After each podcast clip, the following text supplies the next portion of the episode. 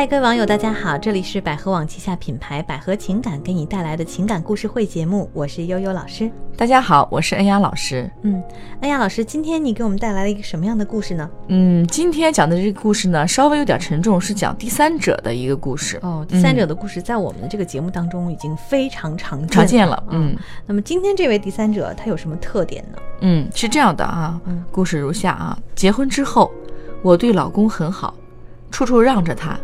每次他想爆发脾气时，我总是一笑而过。夫妻之间的战争，在我们身边始终爆发不起来，因为沟通上的问题，三岁的年龄差，我们之间出现了很多代沟。很多问题上呢，都各自站在自己的观点上论述。渐渐的，他对我没有那么感兴趣了。有些话呢，宁可放在肚子里，也不愿意跟我分享。结婚的第三年，老公外面有人了。他是老公的同事，一个刚毕业的应届生。他们在一起工作只不过两个月的时间，却发生了暧昧，以至于对方直接打电话过来示威，让我离婚。他要跟我老公结婚。接到电话的那一刻，我很气愤，当着老公的面发火了。老公呢，承认和对方有暧昧。接触最多的呢，也是嘴唇之间的碰撞，没有触及身体。他也知道呢这种行为不对，曾经提出过分手。第三者呢，采用自残的方式。老公呢一心疼，就不忍心分手了。谈话间，他眼睛都红了。他认为自己对不起对方，一开始呢就不应该跟他产生暧昧之情，又不能给对方未来。他的自责呢，我感觉不到同情，更多的是心痛。当初结婚的时候，我就考虑过，我们之间有年龄差，可能会有一些生活中的代沟。他一心呢想要结婚，我就妥协了。现在却跟一个九五后的小姑娘纠缠不清，我该怎么办呢？老公让我给他时间处理，他绝对不会离婚的。老师，我该相信他吗？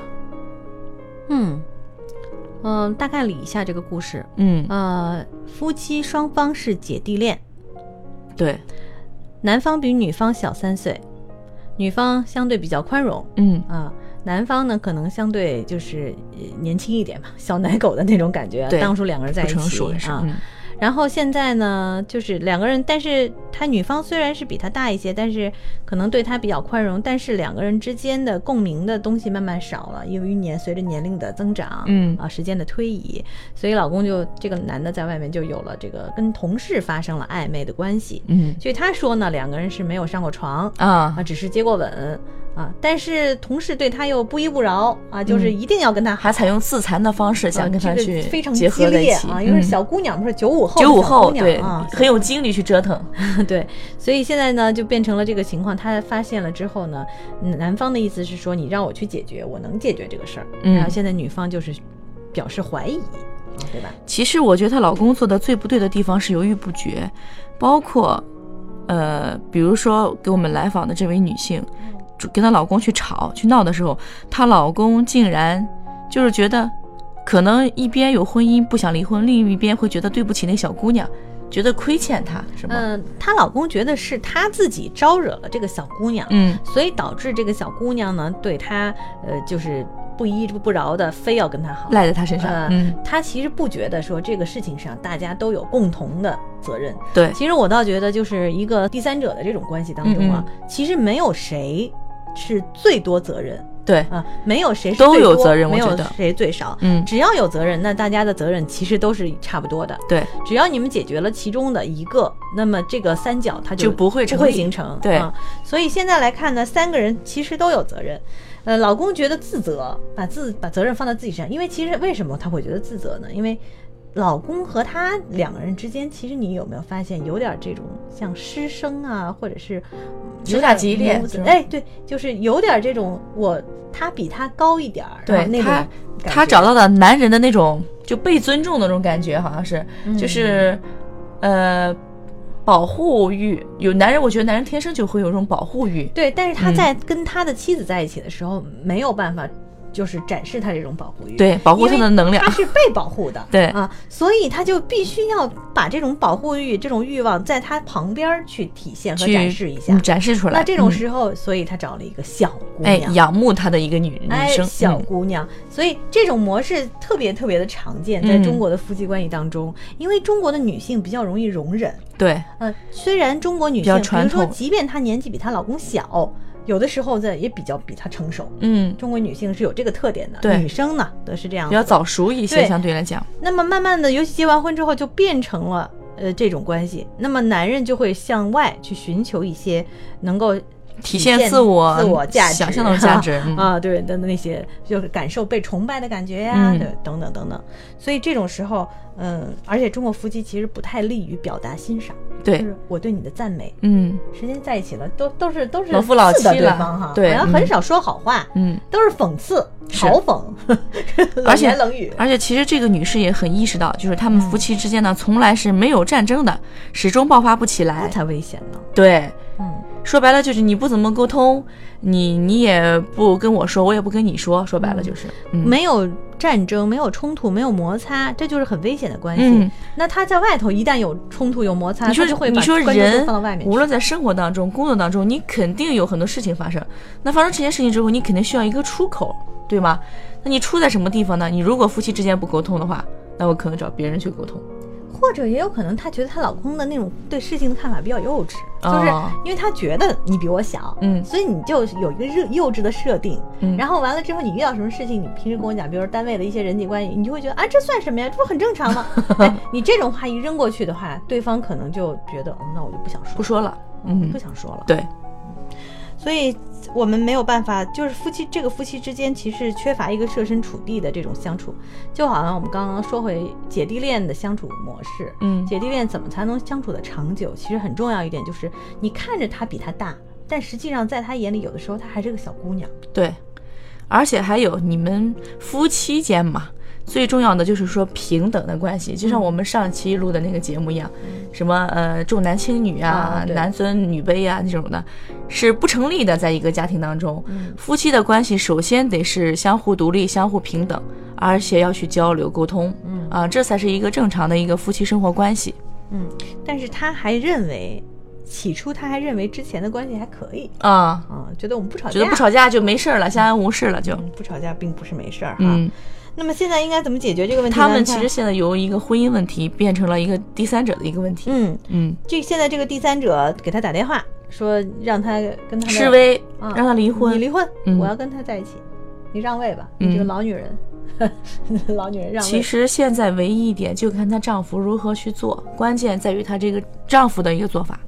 她的丈夫呢是不可能跟她离婚的，首先，因为他们俩在一起这么多年。感情很深，而且她丈夫从在情感上来讲，其实很多方面对她是依赖的。嗯嗯，正因为有了这种依赖，才心安理得的去找外头的。对，其实我想给她丈丈夫几点建议，就是当断则断，不断则乱。嗯，这肯定会有发生。你说有一个九五后今天贴到你身边来了，如果你要不坚定自己，不坚定你们这份感情和婚姻的话，还有另一个九五后，嗯，还有另一个九零后，呃，九六后、九七后、九八后，有很多你将会在社会上面临很多种女的，你都会招架不住。嗯，那怎么办呢？现在是这样，如果对方纠缠不休，以死相逼，你说怎么办？我觉得他应该就是像跟他老婆沟通一样，跟第三者说，我坚定的跟我老婆。在婚姻里面持续下去，我不想就是背叛我的另一半，不想背叛我婚姻，不想去做伤害我老婆的那这些事情，要给他一个给第三者一个明确你自己的立场，嗯，对吧？你的死活确实与我无关，因为我不需要去负这这个责任，只是你一味的贴在我身上而已。嗯，或者他也可以明确表达说，嗯，我在这个事情上跟你交往这个事情上是错的，嗯，是有。责任的，嗯，我当初可能不该招惹你啊，我也觉得很对不住你，就是这个话可以说出来，嗯。啊，但是我这种对不住不会以牺牲我现在的家庭家庭幸福，满足你的要求来实现来平衡，嗯，我们俩现在的这个角色原本就是错误的一个关系，而且还有他第三者直接向他的老婆去示威，这个我觉得做的是确实很过分的，啊，这嗯，这个站在任何的角度，男人都不会娶这种女人当 当老婆的，对，因为太可怕了哈。嗯，所以现在的我们给的建议呢，是希望，嗯，首先这位女士跟你自己丈夫之间，如果你丈夫说他去搞定这个事情，你还是应该把这个。